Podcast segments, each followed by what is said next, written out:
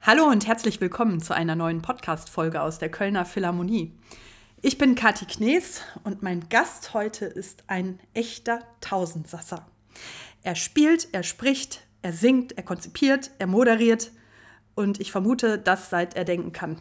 Und er begeistert kleine und große Ohren im Konzertsaal oder im Fernsehen mit seinem Humor, mit seiner Eloquenz und mit seiner Fantasie. Eine kleine, aufrichtige Lobhudelei vorweg. Herzlich willkommen, Malte Akona.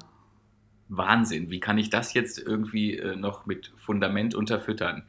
Aber gut, die Latte liegt hoch, aber es ging um mich irgendwie, ja? Bist du sicher?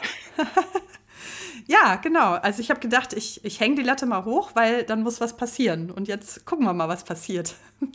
Bin ganz gespannt, aber ich freue mich. Hin und wieder habe ich mich auch, auch, erkannt tatsächlich, ja. Das stimmt. Das habe ich alles schon getan. Ja, in welchen, in welchen Teil?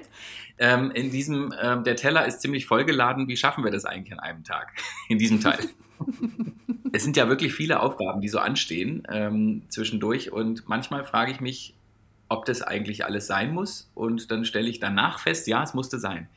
Bloß währenddessen weiß ich manchmal nicht, wie man das irgendwie so schaffen soll.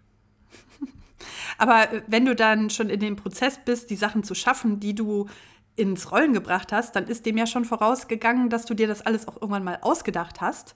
Und da frage ich mich immer, wie funktioniert so diese Kreativität aller Malte Akona? Sprudelt das einfach immer aus dir raus, immer wieder neue Ideen, immer wieder neue Formate? Ähm, wie, was passiert da in deinem Kopf? Ein großer Teil sprudelt tatsächlich spontan raus, aber ähm, ein genauso großer, nämlich ungefähr die Hälfte, ist ähm, auf jeden Fall vorbereitet und auch schon überlegt für eventuelle Antworten im Publikum beispielsweise. Was mache ich, wenn die Ja sagen, was mache ich, wenn sie Nein sagen und so weiter. Ähm, wie könnte es dann und dann weitergehen? Manchmal überlege ich mir das ganz genau vorher. Und manchmal bin ich auch einfach gespannt, was passiert. Was Kreativität angeht, wird ja viel geboten äh, im Alltag. Also ich meine, früher habe ich mich manchmal aufgeregt über, über Menschen, die mir so begegnen und die versuchen mir das Leben etwas umständlich und schwierig zu gestalten. Ähm, und jetzt denke ich, Mensch, das ist ja eine coole Figur. Also die möchte ich mal einbauen in, ins nächste Stück. Oder, ähm, oh, der ist ja richtig schön nervig. Den will ich auch mal spielen. Ähm, und dann versuche ich mir das zu merken für eine Situation, wo das zum Beispiel passt. Aber du ähm, musst ja nicht unbedingt immer ein Sympathieträger sein, oder? Macht das mehr Spaß, jemand zu sein, der so Ecken und Kanten hat und vielleicht nicht so ein ganz netter Kerl ist? Das macht viel mehr Spaß, äh, weil es, glaube ich, weiter von mir weg ist. Ähm, und das ist natürlich toll, da reinzuschlüpfen. In Fagin zum Beispiel, eine Figur im Musical Oliver. Das war so ein Alkoholiker, der Kinder schubst das war als Kika-Moderator natürlich eine besondere Situation, weil äh, Alkohol gibt es nicht. es gibt noch nicht mal einen Nachnamen, wenn man im Kika moderiert, äh, geschweige denn Kinder zu schubsen, um Gottes Willen. Und es war natürlich auf der Bühne in diesem gesicherten Risikorahmen eine ganz tolle Gelegenheit, da so sich reinfallen zu lassen. Das tut gut. Ich glaube, das vielleicht auch äh, erspart mir eine Therapie oder wie auch immer. Also, dass man ja sonst immer so ein bisschen der Strahlemann ist überall, was mir sehr viel Spaß macht und was mir auch leicht fällt. Aber natürlich braucht man ja da auch einen gewissen inhaltlichen Rhythmus. Und da mal so ins ganze Gegenteil zu gehen, war sehr schön. oder die Hexe in Hänsel und Gretel. Also eine alte Frau oder sagen wir mal ein altes Wesen, das davon träumt, Kinder zu braten, das ist natürlich auch etwas Besonderes. Ähm, und dann selber im Ofen landet, das war eine ganz tolle Rolle für mich. Es hat mir ganz viel Spaß gemacht. Sind, sind Kinder denn grundsätzlich als Publikum sogar noch anspruchsvoller als Erwachsene? Ja, auf jeden Fall. Also zumindest zeigen sie ja direkter, was sie meinen und was sie denken. Also der Anspruch ist vielleicht auch bei Erwachsenen manchmal sehr hoch, aber die sind noch so diplomatisch, höflich oder gucken dann grimmig weg. Ähm, Kinder werden ja dann einfach unruhig und laut. Und das ist so ein direktes Feedback, was sehr gut tut und was einen lebendig hält auf der Bühne und auch spontan macht. Hast du da so einen Moderations-Lifehack, wenn du merkst, es wird unruhig? Gibt es dann irgendwie so einen Zaubertrick, irgendein Mittel, das du dann einsetzt, um die Aufmerksamkeit sofort zu dir zu holen? Da gibt es nichts, was ich immer einsetze. Es ist natürlich situationsabhängig und auch, ich versuche mich immer am Inhalt zu orientieren. Wo sind wir jetzt gerade? sind wir in einer Geschichte oder wo wollen wir hin? Und vielleicht finde ich auf dem Weg eine gute Lösung. Also da zauber ich jetzt nicht immer dieselbe Sache aus der Kiste, Aber wenn ich merke, es sind sehr junge Kinder, die sich mal wieder bewegen wollen, dann gibt es natürlich ein paar Sachen, die ich aus dem Tigerentenclub für mein Leben mitgebracht habe, die, die dann vielleicht ganz gut sind. Und ist aber selten so. Also wir versuchen ja die Programme vorher schon, wir, weil wir immer ein Team sind, ähm, so zu gestalten und aufzubauen, dass das ja nicht passieren muss. Und weißt du, wenn du dir was ausdenkst oder wenn ihr euch als Team was ausdenkt oder du mit deiner Frau dir was ausdenkst, ihr steht ja auch oft zusammen auf der Bühne, hast du dann immer schon so ein sicheres Gefühl dafür, ah, das wird funktionieren? Äh, nein, sicheres Gefühl kann man gar nicht haben, weil ich weiß ja nicht, wer kommt. Also ich weiß äh, nicht, wie die drauf sind, wie die Stimmung im Saal ist. Das ist wirklich auch ein ganz wichtiges Thema bei diesen ganzen äh, Auftritten. Die Energie im Saal. Und die kann man ja nicht vorher planen. Die ist dann einfach da und dann geht es darum, darauf zu reagieren. Dafür braucht man natürlich eine Werkzeugkiste, die man am besten mitbringt, ähm, um sein Programm dann in diese Energie irgendwie hinein zu platzieren. Und deswegen bin ich manchmal schon erstaunt gewesen, was alles nicht funktioniert oder was plötzlich viel besser funktioniert als gedacht. Oder wo gelacht wird und wo nicht gelacht wird. Also da war ich schon sehr oft sehr überrascht. Es gibt natürlich so ein paar Sachen, die klappen irgendwie immer, aber äh, vieles, was man so neu probiert, ist dann oft eine Überraschung. Und das finde ich aber auch toll. Ich liebe das Risiko und ich brauche auch das Risiko, ähm, weil sonst langweile ich mich. Und wenn gelacht wird, also das ist ja dann auch, ne, du, du hast ja äh, einen Witz und eine Komik, die nicht nur auf der Bühne funktioniert, sondern auch hinter der Bühne. Also du, äh, findest du dich selber eigentlich auch witzig? ähm, ich mich selber nicht, aber ich kann mich über mich selber irgendwie ein bisschen totlachen, teilweise, ja weil ich dann irgendwie so bescheuert aussehe oder mir irgendwelche Sachen nicht gelingen, da kann ich dann auch drüber lachen. Aber ich glaube, wenn man sich selber so witzig findet, dann geht das manchmal in so eine falsche Richtung. Dann wird es sehr schnell unlustig. Das sieht man ja auch mal so im Internet beispielsweise, wenn Leute witzig sind oder meinen, sie sind witzig und das selber auch ganz, ganz toll finden in dem Moment, wie sie selbst so sind, das stört in der Komik, finde ich. Das ist, das macht auch unfrei, weil sie ja, man hat, glaube ich, dann ständig so eine Art Kontrolle über sich, ob man jetzt immer noch so und so wirkt. Ist ja schrecklich. Also eigentlich lässt man ja am besten los und einem ist nichts peinlich. Deswegen waren wir im Tigerentenclub auch ständig ein Toastbrot oder ein äh, Heuballen. Wir hatten ja alle Kostüme an, die es so gibt. Und schon im Casting musste ich einen pupsenden Affen spielen, der mit Klorollen wirft, damit die einfach feststellen konnten, okay, dem ist nichts peinlich. Und äh, das ist natürlich das Beste, was passieren kann. Sonst ist alles so mit, mit angezogener Handbremse und vielleicht auch sehr unlustig. War das denn schon immer eine Stärke von dir, dass dir nichts peinlich ist? Also ist das, war das schon in deiner Kindheit und Jugend so, dass du immer alles, jeden Quatsch mitgemacht hast? Ja, also nicht jeden, jeden Quatsch, der mir gefallen hat, auf jeden Fall. Aber ich glaube schon. Ich habe mich, ich fand nie Sachen so richtig schlimm peinlich. Also äh, das finde ich auch nicht nötig, weil man entscheidet ja eigentlich selber, ob es peinlich ist, nicht die anderen. Wenn die lachen, kann man ja auch mitlachen. Kann man ja sagen, Mensch, ihr habt recht, oh Gottes Willen. Also, oder man sagt, oh, das ist mir jetzt echt sehr unangenehm, die lachen auch noch, äh, dann wird es ja eigentlich noch schlimmer. Ich glaube, äh, das wurde mir in die Wiege gelegt, dass, dass, dass ich das auch weglächeln kann und mit, mitlachen kann ziemlich schnell. Und dann hat sich das ja irgendwie auch mit dieser Welt der klassischen Musik verbunden. Was würdest du sagen, wann hast du so entdeckt, dass du zum einen von der Klassik selber so begeistert bist und ähm, dich dafür interessierst und dass du auch Lust hast, das auf der Bühne zu vermitteln? Schon immer liebe ich klassische Musik. Also die wurde mir als Kind schon angeboten. Ich war früh in Konzerten. Ich habe äh, früh angefangen, selber Musik zu machen in so einer ich glaube, frühkindlichen Rhythmusgruppe oder wie auch immer das hieß, äh, Früherziehung, musikalische Früherziehung. Dann kam mit sechs das Klavier dazu, Klavierunterricht. Und später habe ich dann Gitarre und Klarinette gespielt und war immer gerne im Konzert und fand diese Musik, vor allem die klassische Musik, immer sehr berührend. Und ähm, ein Moment der Zeitlosigkeit eigentlich schon damals, ohne dass mir das klar war. Aber ich sitze im Konzert und vergesse ganz viel um mich rum. Ich vergesse auch, dass ich im Konzert sitze. Ich tauche dann irgendwie so ein und danach wieder auf als jemand anders, weil ich etwas erlebt habe in der Zwischenzeit.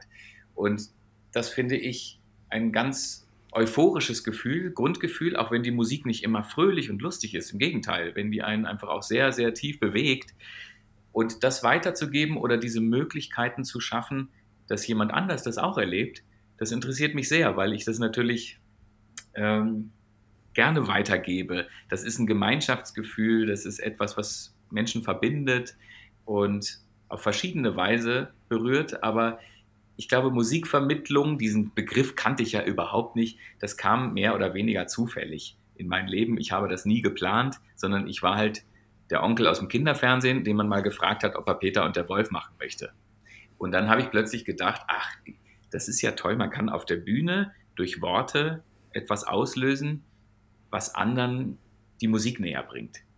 Und das, das finde ich einen ganz spannenden Vorgang ähm, bis heute. Und bis heute überlege ich genau, was sage ich eigentlich oder was möchte ich ähm, auslösen und wie, wie kann ich Nähe schaffen.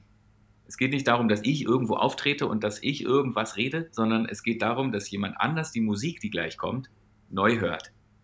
Und das finde ich faszinierend. Das finde ich einfach das Schönste und damit beschäftige ich mich am liebsten. Mhm.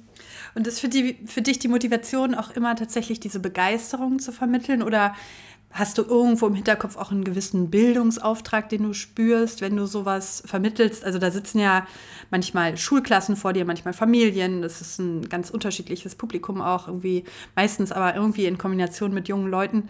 Ähm, hast du so wirklich auch das Gefühl, du willst, dass die was verstehen oder sollen die sich einfach nur mh, unterhalten und begeistert fühlen?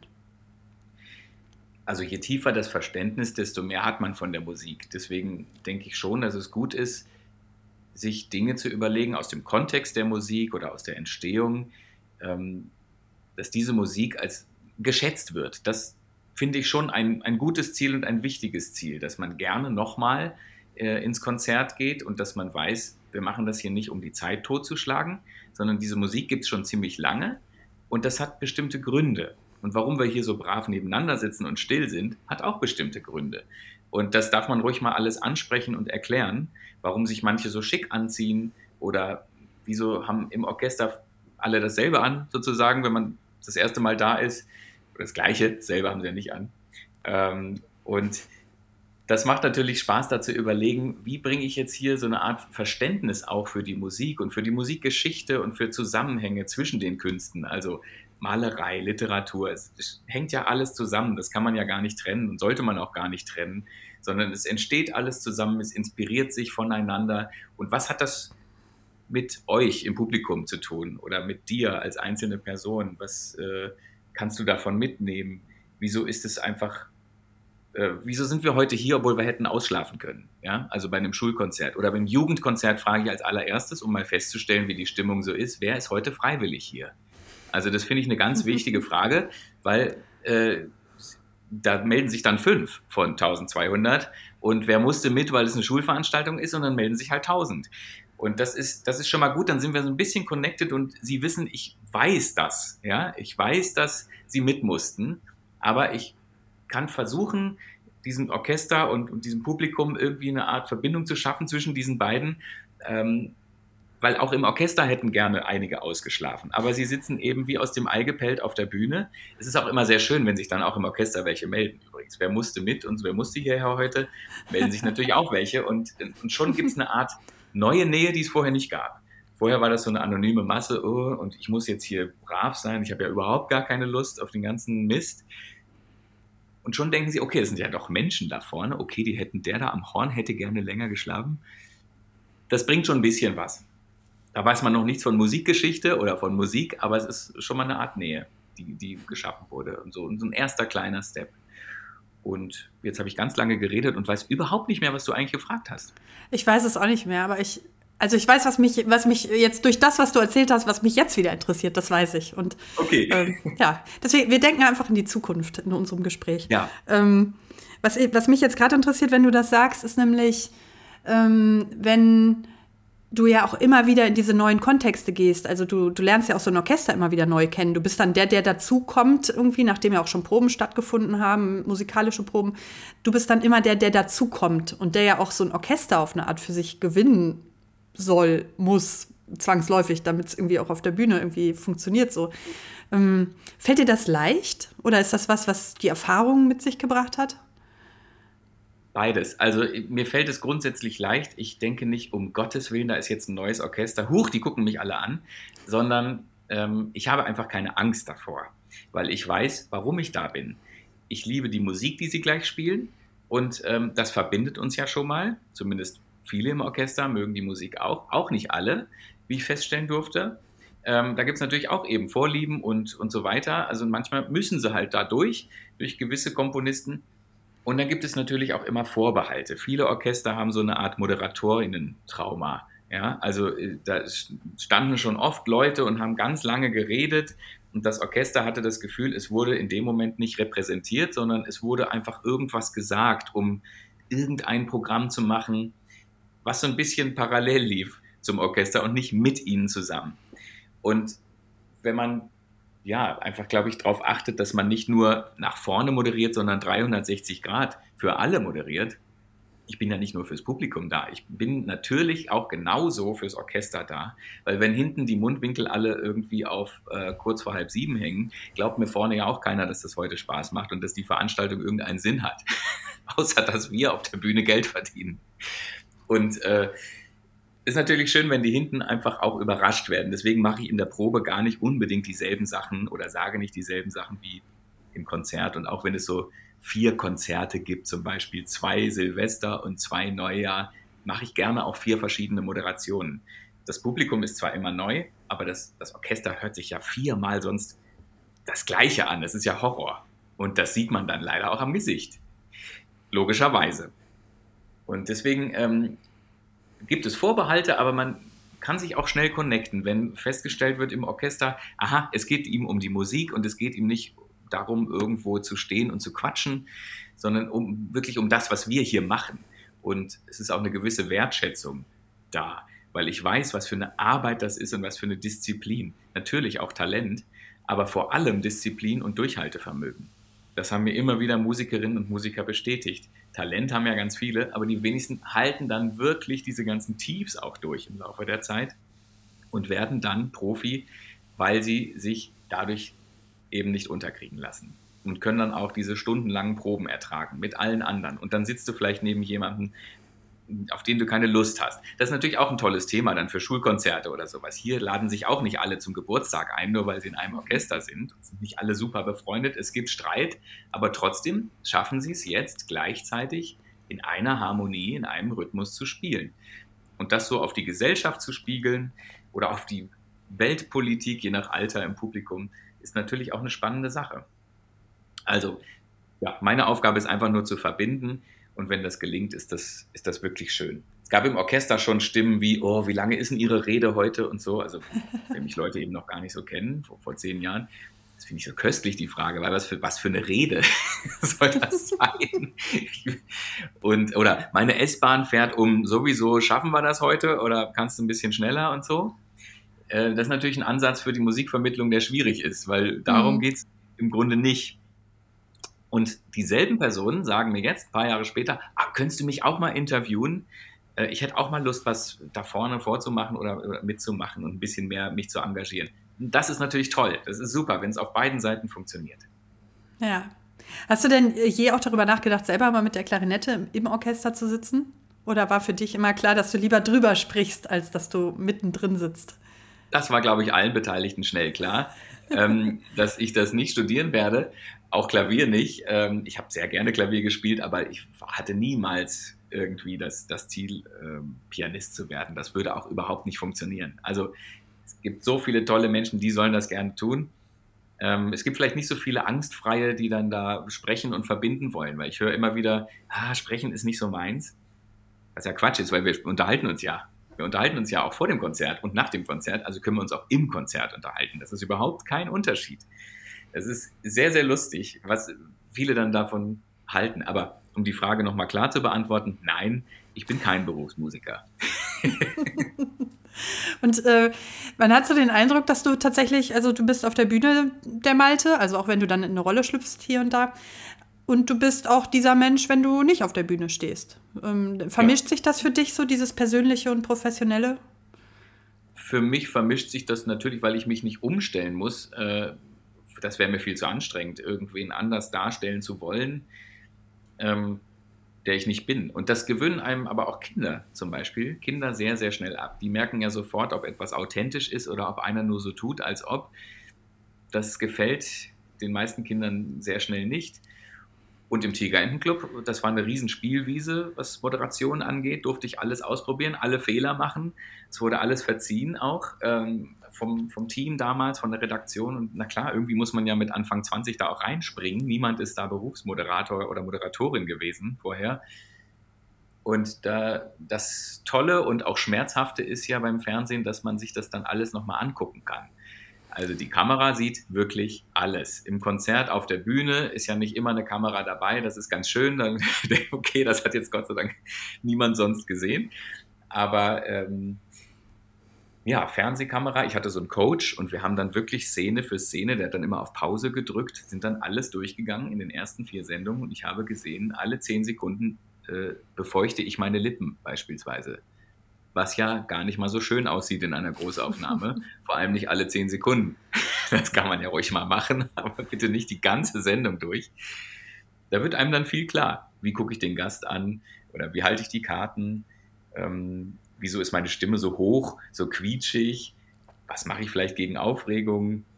Und das, das war eine ganz tolle Schule, auch jetzt für die Konzertbühne. Also durch diesen Blick von außen auf dich selber hast du dann tatsächlich viel gelernt, was du jetzt im, im Moment auf der Bühne dann auch irgendwie verinnerlichen kannst. Ja, genau. Und ich weiß auch, wie Dinge aussehen dadurch, ne? dass es gefilmt wurde. Weiß ich jetzt, es fühlt sich so und so an und sieht dann nachher so und so aus. Das kann ich jetzt besser einschätzen durch die Kamera. Ich gebe das auch Studierenden immer mit, dass sie sich filmen sollen. Also ich halte nicht so viel davon, vor einem Spiegel irgendwas zu machen, weil dann ist man ja währenddessen von dem Spiegelbild so abgelenkt. Das ist ja auch völlig unnatürlich, weil später ist auch kein Spiegel da. Aber eine Kamera ist vielleicht da oder jemand, der guckt. Und eine Kamera sieht alles, die, du, du kannst dir das dann ganz in Ruhe nochmal angucken und musst dich nicht währenddessen auf den Text konzentrieren. Deswegen finde ich eine Kamera oder Handy, ich meine, hat ja jeder in der Hosentasche sein Fernsehstudio, ähm, ganz, ganz hilfreich und ein ganz tolles, wertvolles Werkzeug.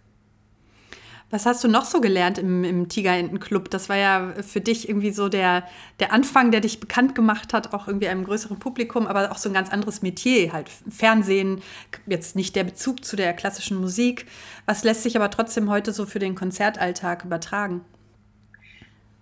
Dass alle Zielgruppen unterhalten werden wollen. Niemand möchte sich langweilen, egal ob vier Jahre alt oder 94. Ähm, natürlich auf verschiedene Weise dass es gut ist, wenn man auf unterschiedlichen Ebenen Humor einbaut, der dann manchmal an Kindern vorbeifliegt und die Erwachsenen anzielt. Ähm, aber die Kinder jetzt auch nicht weiter verwirrt oder so. Also so ein paar Nebenstimmen. Im Tigerentenclub natürlich habe ich, was Arbeit mit Kindern angeht, ganz viel gelernt. Äh, du kannst das tollste Drehbuch schreiben, das wird sowieso anders. Aber es ist wichtig, überhaupt erstmal eine Struktur zu haben und dann ganz in Ruhe und entspannt davon abzuweichen. Also äh, die, die sagen, was sie wollen. Ich habe Tom und Jerry anmoderiert oder sowas und währenddessen hat mich ein Kind zu seinem Geburtstag eingeladen, also während ich sprach. Ne? Am Sonntag werde ich fünf, kannst du auch kommen und so. Also ist natürlich total süß und ich bin dann auch drauf eingegangen, Sonntag, da gucke ich gleich mal in den Kalender, schon fünf, das ist ja unglaublich und so und dann muss man einfach gucken, wie man da die Kurven wieder kriegt. Und da hast du da sehr schnell gelernt und sehr viel gelernt Natürlich war das ja auch, wurde staffelweise aufgezeichnet, also es war dann immer so ein wahnsinniger Sendungsberg vor einem. Und währenddessen rannte man dann da so durch, wie so durch so einen kleinen Marathon, so einen zweiwöchigen. Und dadurch hat man in sehr kurzer Zeit sehr viel gelernt, weil man das ja auch alles schaffen wollte. Ja, und natürlich Partnermoderation, das konnte man da gut lernen. Also mit, mit einer Kollegin immer zusammen zu moderieren, aufeinander zu hören, aufeinander zu achten. Äh, das ist im Konzertsaal auch sehr wichtig. Was ich äh, immer noch trainiere, ist wirklich Pausen zu lassen. Man merkt ja auch in diesem Podcast, ich könnte jetzt hier eine Stunde durchreden, aber dass ich mich traue, Stille auszuhalten. Und das wirkt manchmal sehr schön, wenn man etwas sacken lässt und dann einen neuen Anlauf nimmt. So, und diese, diese kleinen Momente, vor denen habe ich tatsächlich sehr großen Respekt. Das übe ich immer noch. und jetzt steht ja oft auch als Moderationspartnerin deine Frau neben dir auf der Bühne. Ist das nochmal ganz besonders auch, das so als, als Paar, als vertrautes Paar zusammen zu machen dann auf der Bühne? Ähm, ergeben sich dann viele Dinge von alleine oder macht es das manchmal noch ein bisschen komplizierter? Da wir uns sehr gut kennen, macht es die Sache sehr leicht. Also wir spüren uns ja ohne Worte. Und äh, das ist auf der Bühne sehr wertvoll, wenn man nicht genau gucken muss, uh, was, was braucht der andere, die andere oder hängt sie jetzt oder hänge ich jetzt oder was machen wir jetzt. Wir können uns aufeinander verlassen und das macht die Sache sehr einfach. Wir schreiben ja die Stücke auch zusammen und selber. Wir können uns kritisieren, ohne dass gleich der Scheidungsanwalt äh, klingeln muss. Wir können super zusammen arbeiten und danach das auch abschließen und dann sind wir wieder ein Paar. Äh, das ist Gott sei Dank bei uns echt eine ganz, ganz gute Mischung. Da gibt es ja auch andere Paare, gibt andere, wo es auch sehr gut funktioniert und dann wieder Beispiele, wo, wo es dann sehr schnell sehr privat wird und irgendwie so Grundsatzdiskussionen entstehen durch Arbeitssituationen. Das macht es dann sehr schwierig für alle anderen. Also wir wissen auch, niemand sollte jetzt auf uns warten, weil wir gerade zusammen irgendein persönliches Thema haben oder sowas. Das hat mit den anderen 40 hier nichts zu tun und das hat hier auch nichts verloren. Ähm, Gott sei Dank klappt das sehr gut. Und verabredet ihr euch dann zwischendurch so richtig zum Arbeiten oder sitzt ihr am Frühstückstisch oder steht ihr jetzt am Wickeltisch wahrscheinlich mehr und äh, probiert irgendeinen Text aus? Äh, ja, also während des Wickelns weiß ich gar nicht, ob wir das schon doch bestimmt. Klar, weil unser Sohn war ja ähm, bei vielen Konzerten jetzt auch dabei. Einfach unser Backstage-Baby sozusagen. Und dann machen wir unsere Texte und wickeln währenddessen oder machen irgendeine äh, Milch heiß oder äh, warm vielmehr. Oder gucken, ob alles da ist und packen die Wickeltasche nochmal aus oder gucken nochmal ähm, und machen so unsere Dialoge und Texte. Klar, das ist ja auch gut, wenn das alles nebenher, wenn so ein Text auch nebenher laufen kann, weil dann kann man sich während der Aufführung zudem auf anderes konzentrieren, auf das Orchester, auf die Stimmung im Saal, auf äh, Betonungen, auf Pausen ähm, auf die Musik, auf das Gefühl. Und das ist ganz gut, wenn man, wenn man die Texte einfach richtig drauf hat, dass sie im Schlaf laufen. Wenn man währenddessen wickeln kann, ist ja alles in Ordnung. und hat das dein Bild noch mal so ein bisschen verändert jetzt? Also du bist ja seit so vielen Jahren mit Kindern als Publikum in Interaktion. Jetzt ist euer Sohn noch klein, aber hat das trotzdem jetzt so dieses Vatersein, ähm, hat das noch mal was für dich verändert im Umgang mit einem Kinderpublikum? Ja, also mit einer Publikumsgruppe glaube ich nicht, aber im Umgang mit Einzelnen danach, dann beim Selfie machen oder äh, Autogrammstunde und so, wenn ich mich mit einzelnen Kindern unterhalte, höre ich, glaube ich, als Vater doch nochmal mit einem anderen Ohr zu und gucke auch auf Eltern anders. Ähm, habe einen heiden Respekt, wenn da jemand mit seinen drei Kindern ankommt. Da denke ich mir, wow, ich bin bei einem Kind schon so müde. Das, dass diese Mutter oder dieser Vater es überhaupt hier in Konzertsaal schafft mit den dreien, ähm, das bewundere ich sehr. Und das wird mir jetzt natürlich nochmal ganz anders bewusst als damals. Da war das für mich dann einfach irgendwie eine Mutter mit drei Kindern, ja. Äh, und dann haben wir schnell Fotos gemacht, ein paar Scherze und dann ging es weiter. Jetzt überlege ich schon mehr am Hintergrund. Wie, wie, heißen die? Das ist natürlich auch immer interessant. Welche Namen haben sich die anderen Eltern überlegt? Äh, wie alt sind die und aha, das ist, ist das Patchwork, sind das eigene Kinder, das ist jetzt nochmal ganz anders spannend als früher. Und äh, ich habe einen Heidenrespekt, vor allem vor Müttern. Also unglaublich, seit, seit, seit dieser Schwangerschaft und der Geburt. Na klar, ändert sich das Bild. Absolut, weil was du da vorher in Zeitschriften liest oder irgendwo in Büchern, kommt in der Realität ja dann einfach nochmal ganz anders um die Ecke. das, ist, das ist enorm und existenziell und bewundernswert und einfach ganz, ganz toll. Herrlich. Wenn du äh, hier in der Philharmonie auf der Bühne stehst in Köln, was ist für dich so das Besondere an diesem Konzerthaus, an diesem Saal? Wie würdest du da die, die Energie beschreiben, die bei einem Kinderkonzert entsteht hier in der Kölner Philharmonie? Also grundsätzlich am Ort Köln stelle ich immer wieder fest, die Stimmung ist schon mal gut, wenn man überhaupt nur reinkommt. Da muss man jetzt nicht dran arbeiten, dass sich alle auf das, was passiert, freuen, weil es sitzen da schon alle lächelnd. Das passiert in Köln sehr, sehr schnell und immer selbstverständlich. Die Philharmonie ist immer voll, das finde ich auch unglaublich. Und dadurch, dass sie so steil runtergeht, diese Treppen, fühlt man sich allen sehr nah. Also die sitzen dann nicht durch lang gestreckte Gänge irgendwo im zweiten Rang oder so, sondern man hat wirklich so ein Gemeinschaftsgefühl auf dieser Bühne. Das finde ich sehr schön. Es geht natürlich sehr hoch, aber irgendwie sind sie doch nah, auch die da hinten. Und ich versuche ja auch, die Treppen mit einzubauen in der Moderation. Ich bin da mal mit dem Orchester Concerto Köln aufgetreten und das war so ein Barockprogramm. Und ich habe mir überlegt, ich wache im Barock auf.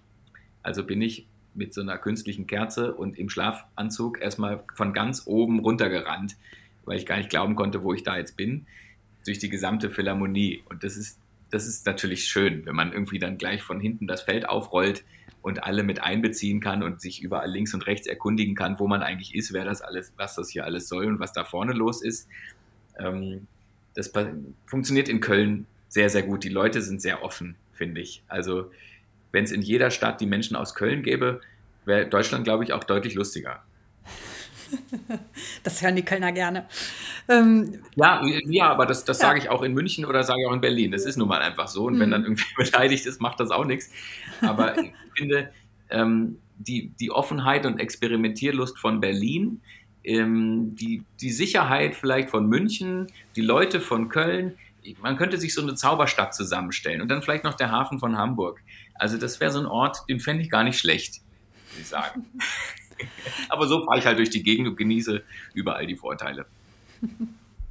Und das Konzertprogramm, das du mitbringst im Juni, das verspricht ja auch lustig zu werden. Riesenfete, jedenfalls. Riesenfete mit Klavier und Trompete heißt das Programm. Kannst du da schon ein bisschen was zu verraten oder ist das noch streng geheim, bis es passiert? Da kann ich schon ein bisschen was zu verraten, denn wir hatten bereits ein Gespräch zusammen mit ähm, Elisabeth Braus, Simon Höfele, mit Teresa De Luca, die das Ganze mit organisiert, äh, was wir eigentlich machen wollen und in welche Richtung das geht. Dieser Text, der entsteht ja nicht einfach irgendwie am Schreibtisch, sondern man spricht sich vorher ab im Team, was wollt ihr denn spielen? Aha, wie könnte ich daraus ein Konzept stricken? Und wir haben wirklich ein Programm, wo äh, verschiedene verschiedene Komponisten, Komponistinnen vorkommen und deswegen auch verschiedene Musikrichtungen und Stile. Also wir haben da äh, etwas Modernes, etwas Jazziges, wir haben da etwas Älteres und wollen die Trompete einfach quasi aus jeder, aus jeder Richtung beleuchten und natürlich auch sehr ganz spaßigen. Also so ein bisschen Dschungelbuch wird dabei sein und wir werden auch den ganzen Raum bespielen. Also ich träume von so einer kleinen Jazz-Ecke in der Philharmonie und dann so eine ägyptische, alte, altägyptische Ecke. Auf der Bühne dann dieses typisch klassische, wo der große Flügel steht und dass wir so ein bisschen durch die Geschichte reisen und durch die Zeit und durch die Musikrichtungen und natürlich mit ganz viel Spaß, weil äh, Simon und Elisabeth sind super. Das wird eine absolute Fete. Also da, da feiere ich jetzt schon, dass wir das überhaupt machen dürfen.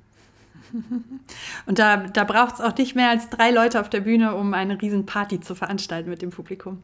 Absolut nicht. Absolut braucht es das überhaupt nicht. Es ist ja so, wie wenn man sich mit einem guten Freund oder guten Freundin trifft, braucht es ja auch nicht 20 weitere Leute, damit der Abend toll wird. Und so ist es, so ist es da auch. Also Trompete und Klavier sind so gute Freunde, dass das eine Riesenfete werden kann. Und ähm, die haben tolle Stücke rausgesucht, die beiden, die sie da präsentieren. Und ich habe mir auch noch ein paar andere Sachen so ausgedacht fürs Publikum, damit natürlich alle mhm. auch ständig beteiligt sind. Das Programm ist tatsächlich ziemlich fortgeschritten schon inhaltlich, obwohl es ja erst in einem halben Jahr ungefähr ist.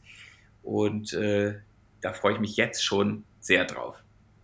Ja, das macht auf jeden Fall schon auch jetzt in der Vorankündigung total Lust, da mal Mäuschen zu spielen im Publikum bei dem, was dann ja. passiert. Du kannst Mäuschen spielen, du kannst auch einfach so reinkommen und mitmachen. Es wird geswingt, es wird gesungen, es wird geklatscht und es wird bestimmt auch gelacht. Und es geht, um auf die Frage von vorhin zu den Inhalten nochmal zurückzukommen, natürlich auch um die Trompete, um die Geschichte der Musik, ähm, aber ganz spielerisch und bloß nicht mit, oh Gott, jetzt konzentrieren wir uns mal alle und pssst und so. Das gibt's nicht. Mhm. Das ist ja auch eine anspruchsvolle Aufgabe, dass du also sowohl dann einen Fünfjährigen mitnimmst, als auch die vielleicht 35-jährige Mutter, die daneben sitzt, dass die jetzt nicht einschläft. Ja, das, das ist aber der Reiz daran. Also das ist ja eben genau das Tolle und deswegen mache ich das so gerne. Weil äh, die Kinder sind da teilweise mit ihren Großeltern und alle wollen sie Spaß haben oder wollen etwas erfahren. Natürlich die Oma vielleicht anders als der Enkel. Und für beide hast du dann was dabei. Und egal, wen du auf die Bühne holst, irgendjemand kann sich ja immer damit identifizieren. Also wenn ich einen Vater auf die Bühne hole, alle anderen im Publikum haben auch einen Vater, sonst gäbe es sie ja gar nicht. Also die können dann überlegen, wäre mein Vater, was würde der jetzt machen oder was macht denn der Vater da? Also man kriegt die Aufmerksamkeit natürlich auch schnell durch so ganz einfache Links ins Publikum. Lieber Malte, du bist ja ein großartiger Spieleerklärer. Du hast wahrscheinlich schon Milliarden von Spielen in deiner Geschichte, in deiner Fernsehgeschichte erklärt und gespielt. Ähm, ich würde mit dir gerne auch noch ein ganz simples Spiel spielen, das eigentlich keiner großen Erklärung bedarf. Ich werde dir immer zwei Begriffe sagen und du entscheidest aus dem Bauch heraus, welcher dieser beiden Begriffe dir irgendwie näher ist, warum auch immer. Und du kannst es auch gerne kurz kommentieren, wenn es nötig ist. Ähm, ja. Okay. Mhm. Gerne. Los geht's. Achterbahn oder Autoscooter? Autoscooter, das rumst einfach besser. Flugmodus oder immer online? Flugmodus und zwar fast immer. Käsebrot oder Schokocroissant? Beides und zwar in verschiedenen Reihenfolgen. Gerne esse ich auch manchmal heimlich vorm Essen was Süßes, weil das früher verboten war. Und es macht einfach Spaß, mit Mitte 40 kurz Schokolade zu essen und dann das Käsebrot. Symphoniekonzert oder Oper? Beides. Ich möchte keins missen. Ähm, in der Oper ist einfach nochmal ganz andere Dimensionen, auch optisch möglich als in einem Sinfoniekonzert. Und im Sinfoniekonzert kann man sehr schön eintauchen, auch wenn die Augen mal zu sind. Und äh, das liebe ich beides. Traum oder Realität? Oh, interessant, interessant. Was ist mir näher? Also bei der Arbeit Traum und im Alltag dann die Realität. Ne? Aufwischen muss ich dann schon noch selber. Aber ich träume davon, guten Kuchen zu backen und mache alles dabei dreckig. U-Boot oder Hubschrauber? Hubschrauber. Im U-Boot würde ich mich, glaube ich, sehr unwohl fühlen, weil ich denke, wir kommen da nie wieder raus. Hubschrauber gerne, weil ich fliege wahnsinnig gerne. Hören oder schmecken? Hören. Also auf das Hören möchte ich nicht verzichten, aufs Schmecken natürlich auch nicht, aber ich liebe einfach Musik. Was soll ich sagen? Jetzt ist es raus. Teamplay oder Wettkampf? Teamplay. Wettkampf äh, bin ich ganz schlecht.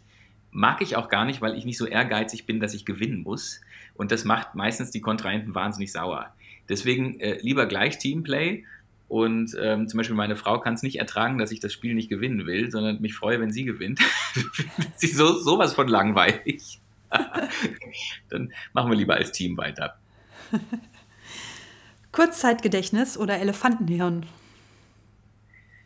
Kurzzeitgedächtnis, also vielleicht so einen Tag. Einen Tag kann ich mir Sachen merken, dann sind sie leider weg. Und sie kommen aber nach 20 Jahren wieder, äh, aber auch nur kurz, auch nur für einen Tag. Und Applaus oder Lachen? Lachen. Immer lachen. Lachen ist eigentlich der schönste Applaus, den man haben kann als Moderator oder als Moderatorin, weil du merkst, das, was du vorbereitet hast, kommt gut an und jemand hat eine schöne Zeit dadurch, dass du gerade mitwirkst. Das ist toll. Applaus brauche ich persönlich zum Beispiel gar nicht. Ich gehe auch meistens zum Applaus gar nicht mehr mit raus. Das finden viele komisch. Aber ich verabschiede mich vorher und dann sollen die beklatscht werden, die Musik gespielt haben, weil da gehört der Applaus hin. Oder du hältst dir die Ohren zu, wenn du wieder rauskommst. Ja, ja, geh raus und halt mir die Ohren zu. Nee, ich finde, genau, es ist, es ist, so eine Gratwanderung. Vielleicht ist es auch unhöflich, dann nicht mehr rauszugehen. Ne? Ich habe da viel drüber nachgedacht. Ähm, aber da ich mich vorher ja verabschiede, finde ich, reicht das oft. Und ähm, manchmal, ja, manchmal gut wird man reingewunken und hergewunken und dann muss man natürlich auch raus. Aber eigentlich finde ich diesen, der Applaus ist das Brot des Künstlers und so, diesen Spruch ganz komisch, weil in dieser Zeit, in der es keine Konzerte gab, habe ich eins am allerwenigsten vermisst und das ist Applaus. Also ich, ich brauche keinen Applaus, um meinen Alltag zu bewältigen, weil hier zu Hause klatscht auch keiner. Und es läuft ganz okay. Und auf der Bühne, weiß ich nicht, brauche brauch ich persönlich gar nicht. Es ist aber toll dabei zu sein, wenn jemand johlend beklatscht wird. Das ist eine ganz, ganz tolle Sache. Ja, wahrscheinlich, vielleicht würde ich anders sprechen, wenn ich ein Popstar wäre. Dann bräuchte ich vielleicht auch ganz viel Applaus, weil das so toll ist, wenn alle ausrasten, wenn du auf die Bühne kommst. Kann sein. Du hast ja auch dreimal den Echo Classic bekommen und ich habe irgendwo gelesen oder Unter gehört. Unter großem Applaus, du, ja. Ja, und das war wahrscheinlich schrecklich schwer auszuhalten. Und ich habe auch gehört, dass du dementsprechend diese Echo Classic Preise jetzt als Türstopper benutzt. Ist das wahr? Das hast du gelesen, ja, ja. das ist richtig. Das ist richtig. Bloß, äh, wir sind jetzt gerade umgezogen. In dieser Wohnung sind ganz neue Türen. Ich möchte nicht, dass die kaputt gehen durch die Echos. Deswegen sind die jetzt erstmal woanders. ähm, ja, weil es bringt ja nichts. Also was, was, ähm, das ist sehr, sehr schwer und das ist toll, weil so ein Echo verhindert, dass die Tür zuknallt. Bloß jetzt ist natürlich hier auch ein kleiner junger Mann unterwegs mit einem guten Jahr und da ist so ein Echo auch gefährlich. Sind so spitze Kanten dran und äh, wenn der stolpert und irgendwie auf so ein Echo fällt, das. Nicht auszudenken. Nicht ja, ja. Das wäre nicht ein, gut, ein, nee. Ein verletztes Kleinkind durch, durch den Echo Klassik. Aber. Da ist aber der Applaus abrupt zu Ende, du. Aber wenn es nicht die Preise sind oder der Applaus, was macht für dich dann trotzdem innerlich so einen gewissen Erfolg spürbar? Also ich meine, du bist ja sehr erfolgreich unterwegs. Äh, eine erneute Anfrage unter anderem. Also wenn man äh, zum Beispiel Konzertreihen moderiert darf oder wenn man jetzt wiederholt in Köln angefragt wird, das ist offenbar ein Zeichen von Erfolg. Äh, wenn man nie wieder angerufen wird, ist das ein Zeichen davon, dass es wohl nicht so gut war. Kam natürlich auch schon vor. ist ja logisch. Ähm, Ansonsten die Gesichter im Publikum und im Orchester oder im Ensemble, je nachdem, wer da spielt. Das ist auch für mich ein Erfolgszeichen. Ähm, man spürt ja auch den Erfolg einer Veranstaltung. Wenn alle vergessen, dass da gerade moderiert wird, ist das ein riesengroßer Erfolg.